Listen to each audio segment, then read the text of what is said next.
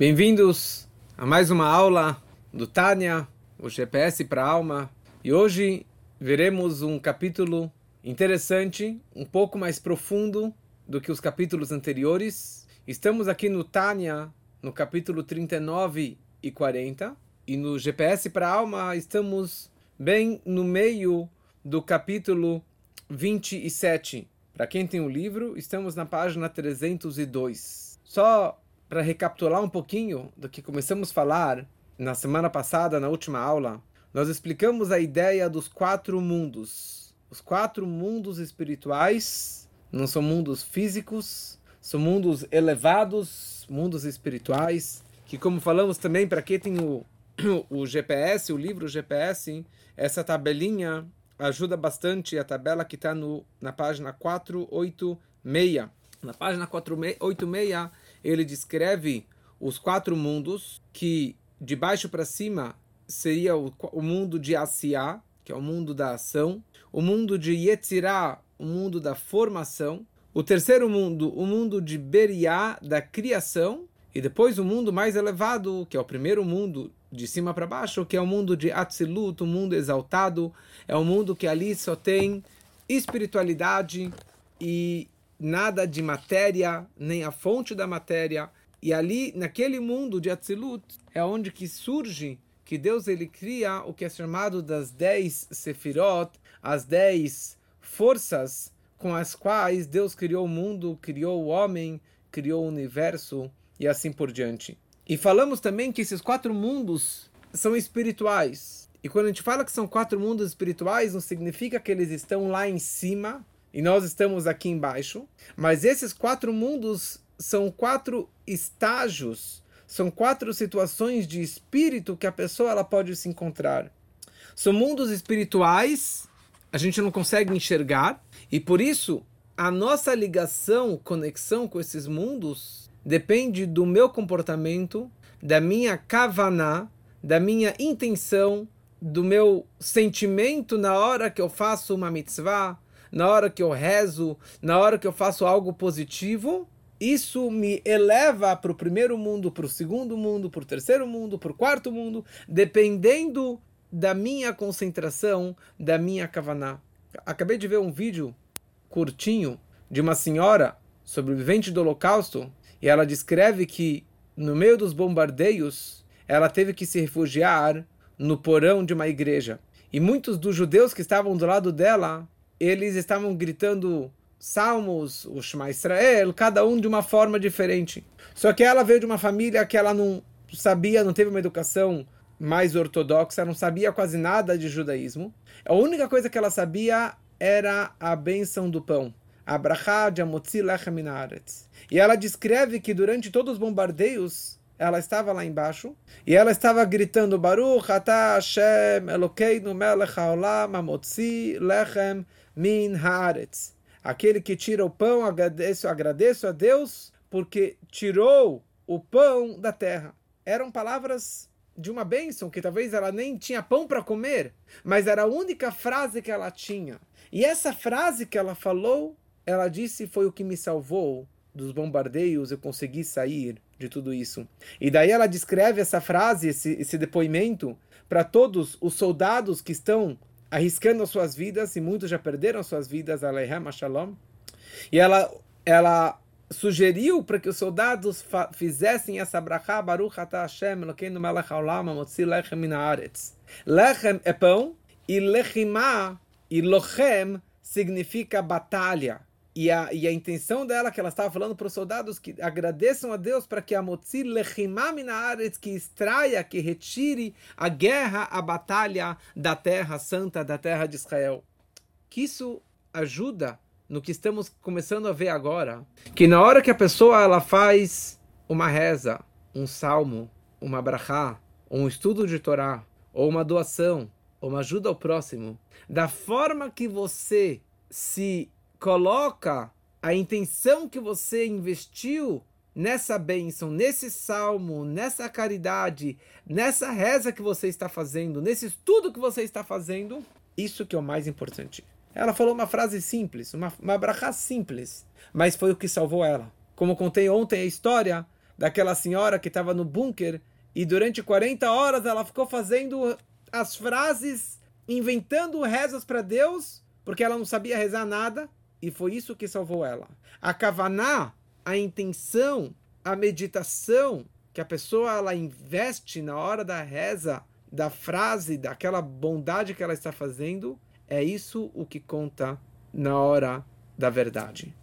E veremos aqui hoje para onde que essas rezas podem subir e quanto e quão profunda que deve ser a minha reza, a minha intenção, a minha kavaná no estudo da Torá e durante as minhas rezas. E hoje eu vou, sendo que é um assunto mais complexo, pela primeira vez, depois de dezenas de aulas, eu vou ler dentro do livro GPS, porque acho que fica a linguagem daqui fica mais clara do que eu ficar falando é, por cima, porque são vários nomes místicos, nomes mais cabalísticos, eu acho que ficaria mais fácil lendo só esse esse parágrafo, esse essa parte no, na página 302. Rechalot e Sefirot. Todo mundo, todo mundo, cada mundo espiritual contém Rechalot, que são câmaras, assim como as Sefirot, que dão vida a este mundo. Cada um dos quatro mundos tem câmaras e tem essas dez sefirot. Nosso mundo tem um componente material e uma dimensão espiritual que fornece vida ao físico. Nosso mundo, que é o quarto mundo, mundo mais baixo, mundo da ação, mundo da Asiá, ele tem a, o componente material e uma dimensão espiritual que fornece vida ao físico. Nos mundos espirituais, Yetzirah, Briah e Jatzilut, não existe a fisicalidade. Porém, a sua dimensão mais externa, mais baixa, contém esses Reichalot, essas câmeras, esses palácios espirituais. Quando realizamos uma mitzvah com um nível mais baixo de intenção de Kavaná, a emoção que ocorre naturalmente, não nascida da contemplação intelectual, então nossa alma se eleva ao mundo de Yetzirah, que é o segundo mundo de baixo para cima, após deixar o corpo. Em este mundo também é chamado de Ganeden inferior, o nível mais baixo do paraíso espiritual. Tem o paraíso espiritual, nele tem dois níveis de uma forma geral: o Ganeden inferior e o Ganeden superior. E aqui neste mundo de Yetzirah se encontra o primeiro mundo, o primeiro nível deste paraíso, que é chamado paraíso inferior. Porque nós apenas ativamos nossas faculdades emocionais. A alma chega ao mundo das emoções, ou seja, ao mundo de Yetzirah, onde residem os atributos emocionais, as midot. De novo, se você acompanhar aqui na tabelinha, por isso que é muito bom ter este livro maravilhoso, você consegue acompanhar que Yetzirah, o mundo de Yetzirah, está conectado com as seis midot, com os seis atributos emocionais. Então é um mundo que está ligado com simplesmente com emoções, não com intelecto. Então quando você, quando fazemos uma mitzvah simplesmente com emoções, se seguimos o judaísmo e os preceitos da Torá simplesmente com emoções, onde a minha alma vai atingir somente o primeiro nível acima do nosso, que seria o mundo de Yetzirah. E aqui ele continua falando. Quando, porém, fazemos uma mitzvah com um nível mais elevado de intenção, a emoção ela é gerada pela contemplação, pela meditação, que a pessoa ela está meditando de forma profunda sobre a grandeza de Deus, da forma que Deus criou o mundo e criou o ser humano. E quanto maior essa contemplação, essa meditação, Estamos falando aqui sobre o livro GPS para a Alma. É isso que estamos fazendo o tempo todo. GPS para a Alma. Se você não tem esse livro, você pode adquirir no gpsalma.com. Muito simples. gpsalma.com. Seguindo, meditando de forma profunda sobre a grandeza de Deus, para gerar fortes sentimentos de amor e reverência em nossos corações. A alma ela já se eleva para o mundo mais elevado, que é o mundo de Beriah, mundo da criação. E ali, neste mundo, tem o que é chamado o Ganeden Haelion, o paraíso superior. Porque usamos nosso intelecto para as kavanot, para as nossas intenções. Então a alma ela chega ao mundo do intelecto, ou seja, ao mundo de Briá. Que neste mundo de Briá, como consta aqui na, na tabelinha, já tem uma luz da Chokhmah, a Chokhmah suprema já paira neste mundo de Briá também. Mas, mesmo quando uma pessoa serviu a Deus apenas com amor e reverência inatos, alcançando um nível baixo de Yetzirah, do Ganeden inferior, em momentos especiais, como num Shabbat, num Rosh Chodesh, numa festa sagrada, a alma pode se elevar para o mundo de Beriá por meio de um pilar que liga os dois mundos nesses momentos. No Shabbat, por ser um dia sagrado, simplesmente a conexão é direta. Você tem um canal de conexão entre um mundo e o próximo, sendo que são pilares que conectam um andar com o outro. É um pilar que conecta o andar de baixo com o andar de cima, o mundo de baixo com o mundo de cima. Por isso que Shabbat é um dia mais sagrado.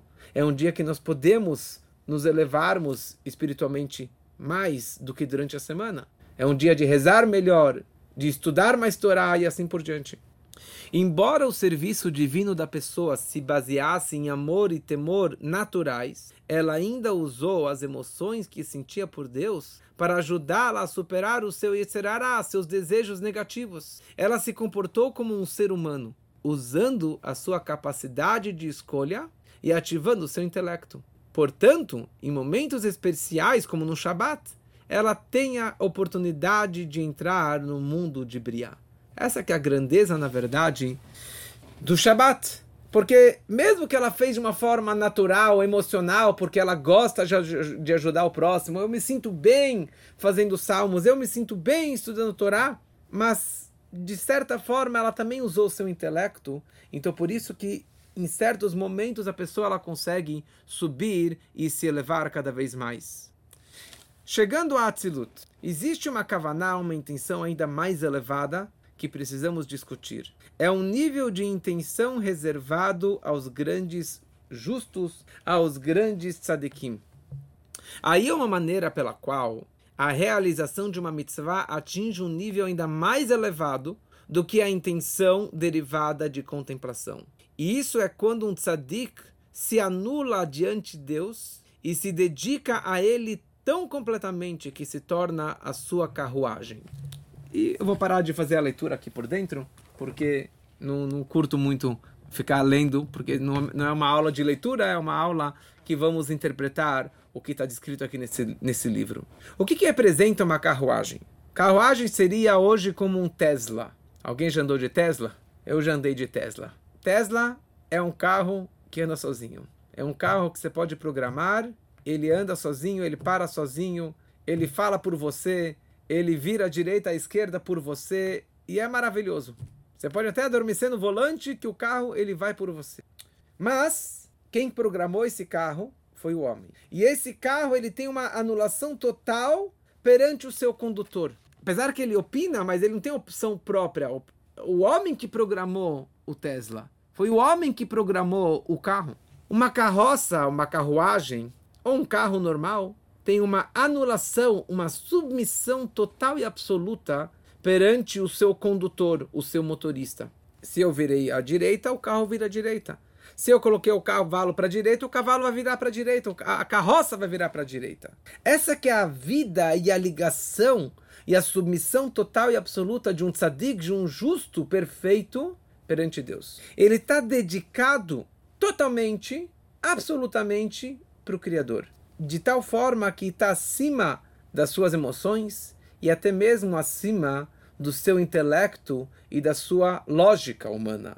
E por isso essa pessoa, que é o tzadik, que já descrevemos lá para trás no Tânia, quem é um tzadik, um verdadeiro justo, essa pessoa, toda a Torá que ele fez, toda a sua alma vai atingir um nível espiritual tão elevado que é o mundo de Atzilut. O mundo de Atzilut, ali a força da Chokhmah é o que domina aquele mundo, é o mundo da Chokhmah que está acima do intelecto, acima da racionalidade humana.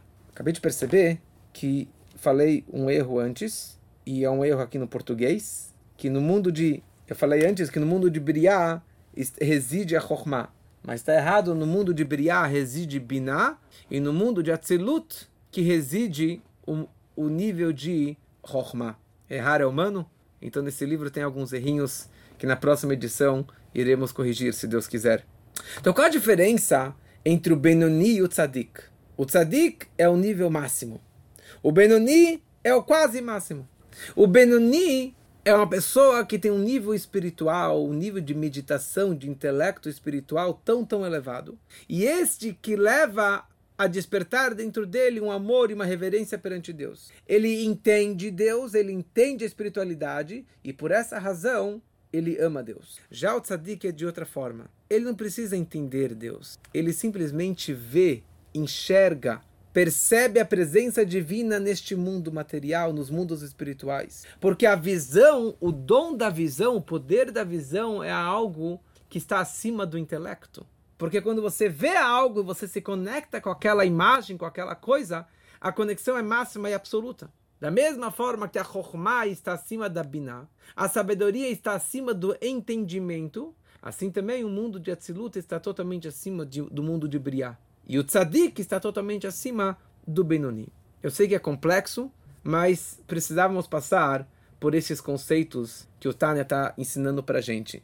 Apertem o cinto, porque até agora foi fácil e agora começa a pegar alguns conceitos mais profundos da Kabbalah, da Hassedut, do Tânia. Então até aqui falamos sobre a elevação da alma após o falecimento, após a separação da alma do corpo. Mas o que acontece com toda a Torá e as mitzvot, as boas ações que eu cumpri durante a minha vida?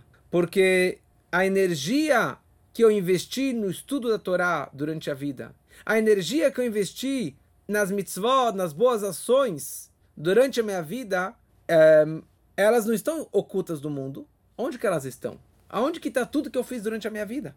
Então a Torá que foi estudada com o sentimento que surgiu do meu intelecto, com os sentimentos. Então ela se encontra nas dez forças, nas dez sefirot do mundo de, de Briá. Quer dizer, na parte mais espiritual do mundo de Briá. Então quando a alma ela parte desse mundo físico e ela sobe para o paraíso, então ela vai se deliciar, se beneficiar de toda a Torá e de toda a luz que ela adquiriu durante a sua vida. Porque a recompensa de uma mitzvah é a própria mitzvah. Tudo aquilo que você investiu durante a vida, a alma ela vai aproveitar lá em cima depois dos 120 anos. Agora, se a pessoa estudou a Torá simplesmente por emoção, por algo natural, porque ela sempre estudou, então a alma vai subir para o mundo de Yetzirah da formação. Quando a alma subir para o mundo de Yetzirah, qual é o prazer dessa alma? Qual que vai ser a atividade, o estudo dessa alma, as luzes que essa alma vai receber lá em cima? As luzes, as dez luzes do mundo de Yetzirah. Vamos ilustrar isso aqui um pouquinho com uma história. Nós sabemos que o Alter Rebbe, Reb Zaman, o autor do Tânia, ele foi preso. Muitas histórias ligadas com isso. E depois que ele foi liberto da prisão, 19 de Kislev, Yutet Kislev, que é daqui um mês e meio, um mês e pouco, ele foi visitar os três grandes mitnagdim opositores ao movimento racídico. E entre eles, um dos grandes opositores se chamava Rebbe Shua Zeitlich. E ele não gostava do Alter Rebbe, não respeitava o Alter Rebbe. Então, quando o Alter Rebbe chegou na casa dele, este Rebbe Yoshua, ele estava deitado na cama. E quando falaram para ele, olha, o seu é, opositor, digamos assim, o Alter Ebe está chegando aqui, ele não deu bola, não deu nenhuma honra, nenhum respeito para o Alter Ebe, não se levantou da sua cama. E daí ele virou assim, desprezando o Alter Ebe, e falou para ele: Você sabe estudar alguma coisa? Você sabe estudar um pouquinho de Torá? Só lembrando que o Alter Ebe era um, o gênio dos gênios. O Alter Ebe conhecia toda a parte revelada da Torá, escreveu um código de leis que é aceito por todos, escreveu Tânia e inúmeros livros e livros de mística. Então esse homem aí estava desprezando o Alter Rebbe. Me fala, você sabe estudar alguma coisa? Me fala uma coisa, quantas vezes em todo o Talmud consta o nome dos dois grandes sábios que eram chamados Abaye e Rava? O Alter Rebbe na hora falou para ele o número exato, não sabemos qual é esse número, mas falou exatamente o número. Imagina, você passou uma coleção de milhares e milhares de folhas, o Alter Rebbe na hora falou o número de vezes. E daí ele falou: não tem mais nada? Não tem mais nenhuma outra vez? Ele falou: na verdade tem mais uma vez, mas ali deve estar escrito deveria estar escrito Rabá e não Ravá, porque tem dois, sabes, um Rabá com a letra Rei e outro Ravá com a letra Aleph. E daí o Rebeshua virou para ele e falou: Me fala uma coisa, por que, que você escreveu no Tânia, no capítulo 39, que é exatamente o que estamos estudando agora, que o estudo da Torá sem amor e sem temor a Deus, esse estudo não voa para cima, não vai subir Quer dizer, um, um estudo de Torá sem amor a Deus, sem reverência a Deus, não vai subir para o mundo espiritual. E o Altareb falou para ele: Isso aqui está escrito claramente no livro básico da Kabbalah, que é o Zohar. E este homem, Rabeshua, que não conhecia o Zohar, não acreditava na Kabbalah, ele falou: Eu quero que você me traga uma prova clara do Talmud, ou o Talmud da Babilônia, ou o Talmud de Jerusalém. E o Altareb falou para ele: Não é um indício mas aqui é uma Gemara explícita. Se você abrir o Talmud, claramente o Talmud escreve isso. E o homem ficou surpreso, porque ele era um grande sábio, esse Rabi Yoshua. Ele pulou da cama e ele falou, aonde que está escrito isso? Ele falou claramente, pega o Talmud, o Tratado de Psachim. Ele foi lá, pegou o Tratado de Psachim, pegou esse Tratado de Psachim, e ele falou em que página que isso se encontra. Falou que página que isso se encontra. E ele falou, olha, Está no Tratado de Psachim, na folha 50, na página 2. Folha 50, na página 2, da Avnuna Mudbeit. E o homem ficou assustado, falou, não estou entendendo. E daí ele falou, o Altareb abriu aqui na Guemará e apontou o dedo para ele e falou, e falou, está escrito aqui claramente, Rava fez a seguinte pergunta, está escrito que Gadol Achamayim Chazdecha, que a tua bondade é grande até os céus, até os céus. E tem outro versículo que diz que Gadol me'al shamayim chazdecha, que a tua bondade está é grande acima dos céus. Como assim? É até os céus ou acima dos céus? E o Talmud responde, depende. Se a pessoa ela faz um estudo lishma ou se a pessoa ela faz um estudo shelol lishma. Se a pessoa ela faz um estudo lishma significa pensando em Deus, pensando na santidade, é uma pessoa que consegue atingir o nível acima dos céus. Mas a pessoa que faz um estudo Shelolishma, com segundas intenções, pensando em outras coisas, essa pessoa, esse estudo, ele pode atingir até os céus, mas não acima dos céus. E isso, na verdade, representa que um estudo sem amor a Deus, sem reverência a Deus, tem um limite, não vai subir nas maiores alturas. Então aqui, na verdade, significa essa ideia de lolishma. A pessoa que ela estuda sem kavanot, sem intenções verdadeiras, sem o amor a Deus. E tem dois tipos de estudo ou de uma vida sem intenções mais elevadas. Existe uma situação que a pessoa ela pode fazer uma mitzvah sem uma kavaná especial. Simplesmente assim que ela foi acostumada. Faz parte da rotina. Todo dia eu coloco uma moeda na caixinha. Todo dia eu coloco o tefilim. Todo dia eu como kasher, porque é assim que eu nasci, é assim que eu já aprendi desde pequeno. E isso é chamado mitzvat anashim elumadá. É por inércia, por natureza. Porque é assim que eu aprendi, é assim que eu cresci. Esse estudo e essas mitzvot não se elevam.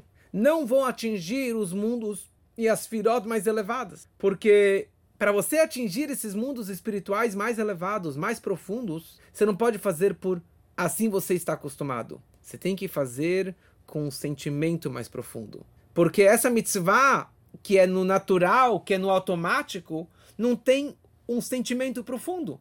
Então a recompensa também não tem uma recompensa mais profunda, não tem uma recompensa elevada. Então talvez a alma vai subir para aquele mundo, mas não vai ter um, um, um show de fogos, de luzes espirituais tão elevadas porque ela não fez o judaísmo, ela não fez os preceitos da Torá, o estudo da Torá com um sentimento mais elevado. Agora existe um segundo conceito, uma segunda situação, que a pessoa ela faz uma mitzvah sem nenhum sentimento de amor a Deus, nenhum sentimento de reverência, de medo de Deus, e nem porque ele está acostumado. Ele simplesmente ele faz com segundas intenções, intenções ruins, intenções até negativas. Por exemplo, eu posso estudar muita Torá para aqui ter milhares de seguidores, para poder ser um grande palestrante, para eu ser o grande rabino. Hum, bonito, né? Eu me sinto muito bem. Ou para eu receber muita honra, muito prestígio, muito dinheiro, para ter um cargo muito importante, para ser conhecido como o chefe, o grande rabino, o grande palestrante. Ou eu posso ser um grande doador também. E o propósito que eu dou, que eu dou para ajudar o próximo é para que meu nome apareça lá grande, enorme, o grande doador. Eu que construí esse prédio, meu nome, todo mundo vai vir lá e me dar todas as honrarias, porque eu sou o grande benfeitor, eu sou o grande doador, eu sou o ricão, pessoal, olha só que pessoa maravilhosa. eu me sinto bem que as pessoas saibam que eu dou tanto dinheiro. Uma mitzvah como essa, ou um estudo de Torá como este, uma pessoa que segue um judaísmo com segundas intenções ou com intenções ruins e negativas, isso é chamado uma intenção e objetivo que vai para Klipat Noga, para as cascas negativas. Na prática, ele está estudando, mas está indo para coisas negativas. Então, enquanto que a pessoa está cumprindo uma mitzvah por interesse particular, então todo o seu ego, seu orgulho, essas cascas ruins estão se investindo na Torá que ele está fazendo, que ele está estudando, nos preceitos, nas boas ações que ele está fazendo, está se investindo o seu ego e essas coisas negativas. Só que o quê? Tem uma história que certa vez o Baal Shem Tov estava viajando, o fundador do Hassidismo, o grande Baal Shem Tov ele estava viajando, e ele chegou numa sinagoga. Ele chegou na porta da sinagoga e ele falou: Eu não consigo entrar nessa sinagoga. E era uma sinagoga repleta de Talmidei Chachamim, de eruditos da Torá, que ficavam lá 24-7 estudando a Torá. E tinha um barulho de estudo do Talmud, assim, uma, uma, uma vibração muito grande. E o Bolshantov, ele falou, essa sinagoga eu não consigo entrar, porque essa sinagoga, essa casa de estudos, está repleta de Torá e de Tfilá. De estudo de Torá, está cheio de rezas. Quando os responsáveis da sinagoga escutaram isso e falaram: Uau, que elogio maravilhoso que o Bolshantov deu para nossa sinagoga, para nossa comunidade. Então, por favor, o senhor pode entrar na nossa sinagoga? O Bolshantov falou: Vocês não entenderam o que eu queria dizer. Disse o Bolshantov: A sinagoga está cheia de Torá e cheio de, de mitzvot, e cheio de reza, porque a reza não subiu, o estudo não subiu para os mundos espirituais porque faltou kavaná, faltou lishma, faltou a intenção verdadeira, faltou o estudo e a reza com amor e com reverência para Deus. Foi tudo com segundas intenções, para que eu sou um sábio maior do que você, eu sou uma pessoa mais elevada do que você, e não pensando em Deus, e sim pensando em si. Então, por isso, toda a Torá que vocês estudaram permaneceu aqui embaixo, dentro da sinagoga. A sinagoga está repleta, cheia, gorda, do teu orgulho. Então vocês têm que se esforçar, disse o Baal Shem Tov, que quando vocês rezem e quando vocês estudem, vocês estudem pensando em Deus, pensando na verdadeira intenção. E dessa forma, nenhuma Torá vai permanecer aqui embaixo. E nenhuma reza vai permanecer aqui embaixo. Pelo contrário, elas vão subir até o mundo mais elevado, até debaixo do trono celestial. Tem uma história que o, que o Mendel Futterfass contava um grande rabino que faleceu em 95, ele falou certa vez encontrei um grande erudito que já estudou o Talmud inúmeras vezes, mas ele desprezava o estudo da Hassidut, o estudo do Tânia. E certa vez eu estava conversando com ele e ele falou o seguinte: Olha, eu já estudei o Talmud tantas e tantas vezes, já conheço a Torá inteira e com certeza eu vou direto lá para cima, lá para o Olamabá, para o mundo vindouro, para o maior palácio dentro do paraíso superior.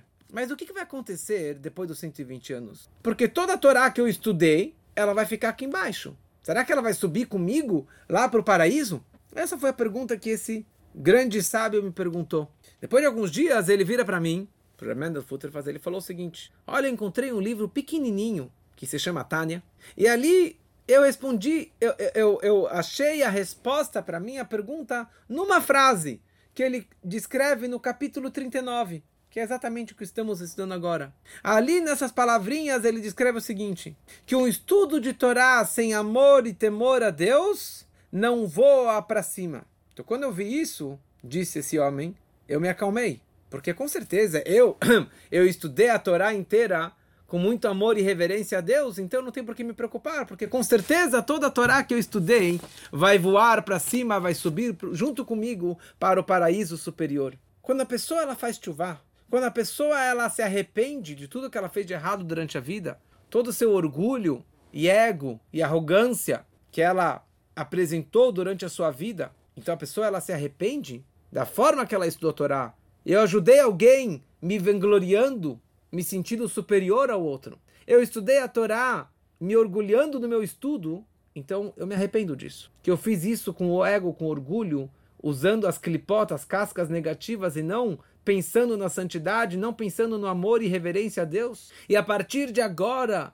essa pessoa ela começa a se comportar corretamente, com a kavaná correta. Então, toda a Torá que ele estudou durante toda a sua vida e todas as boas ações que ele fez durante a sua vida, com segundas intenções, com intenções negativas, ele consegue libertá-las das cascas impuras, dos maus endereços e retroativamente ele consegue reverter tudo e elevar tudo para Kedushá, para o mundo sagrado, para o mundo mais elevado. Essa que é a grandeza da Torá e das mitzvot e do judaísmo. Você fez uma coisa errada, você tem como se arrepender.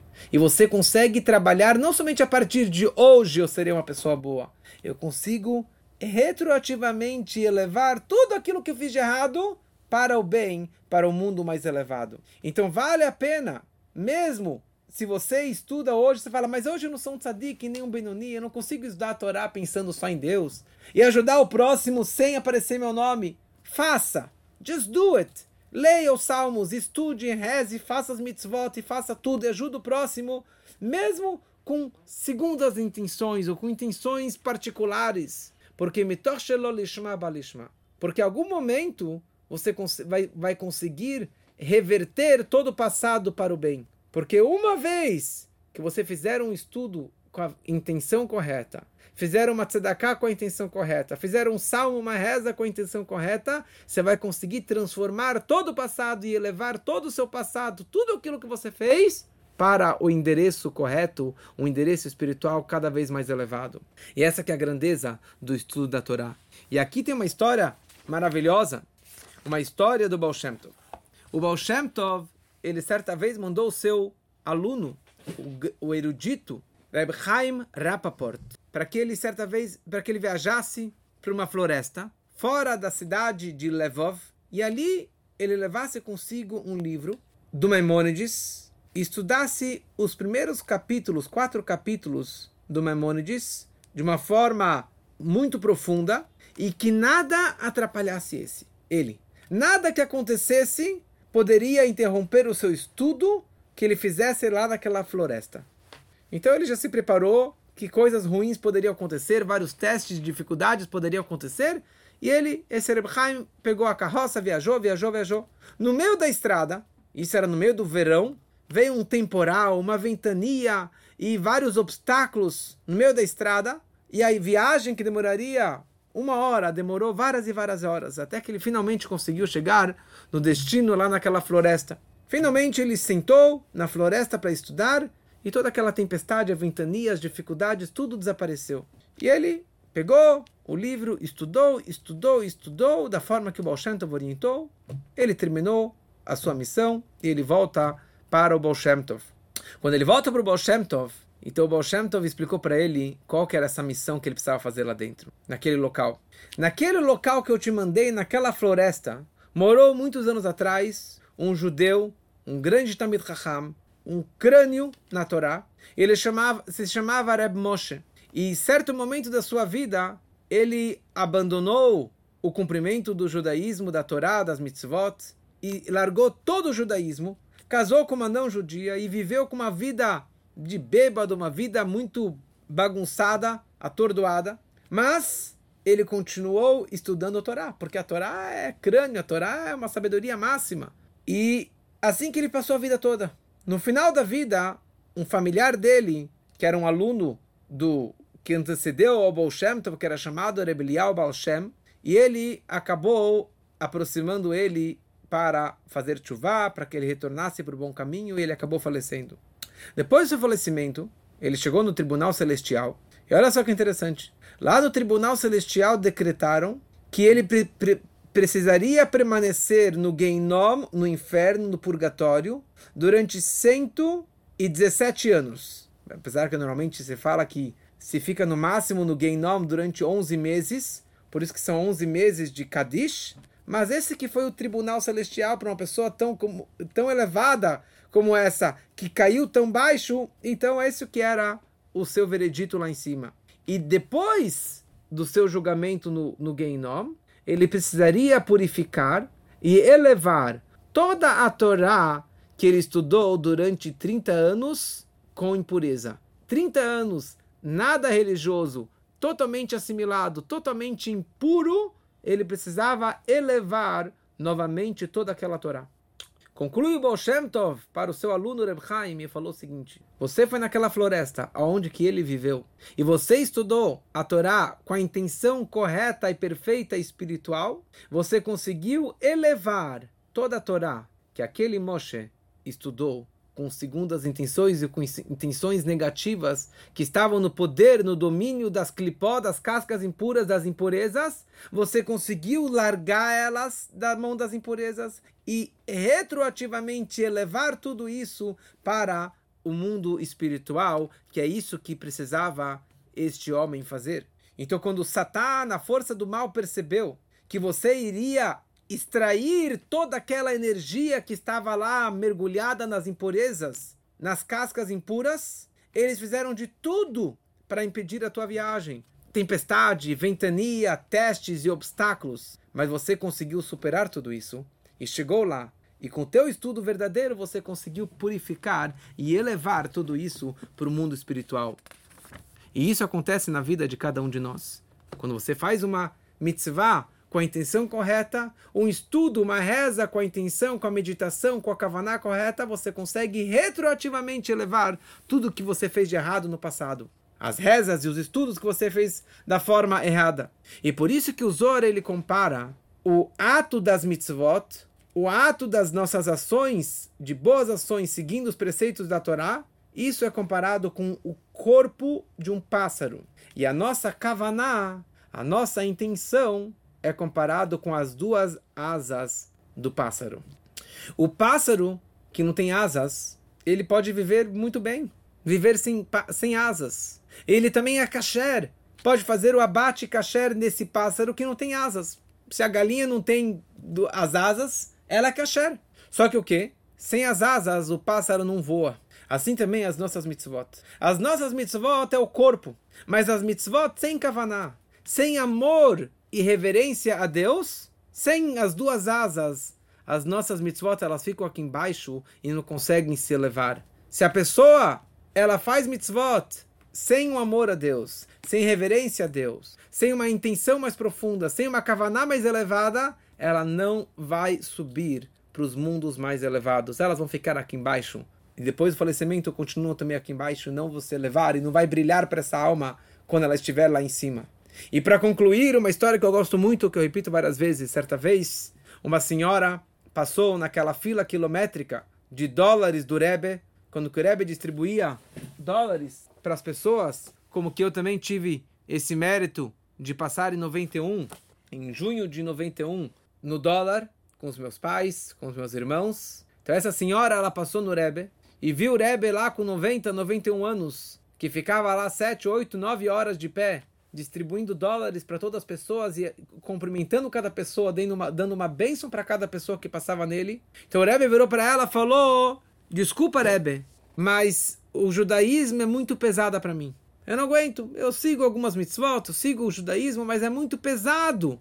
É duro para mim, é um fardo para mim. E o Rebbe falou para ela: quando o passarinho ele nasce, ele também olha para o lado e ele vê aquelas duas asinhas pesadas, porque ele não sabe usar não sabe usar as asas. Ele sai do ninho, ele começa andando pelo galho e de repente, tibum, ele cai. Ele quase morreu. E o passarinho olha para trás, para as duas asas, ele fala: Vou amputar, vou cortar essas asas. Porque elas estão me atrapalhando, não posso brincar, não posso correr, não posso me divertir, são, é um peso para mim. Mas quando passa o tempo e o pássaro ele entende que as asas não são pesadas, mas pelo contrário é a forma dela, dele voar, dele crescer, dele montar a sua família, de ele fugir do inimigo. E assim também, minha senhora.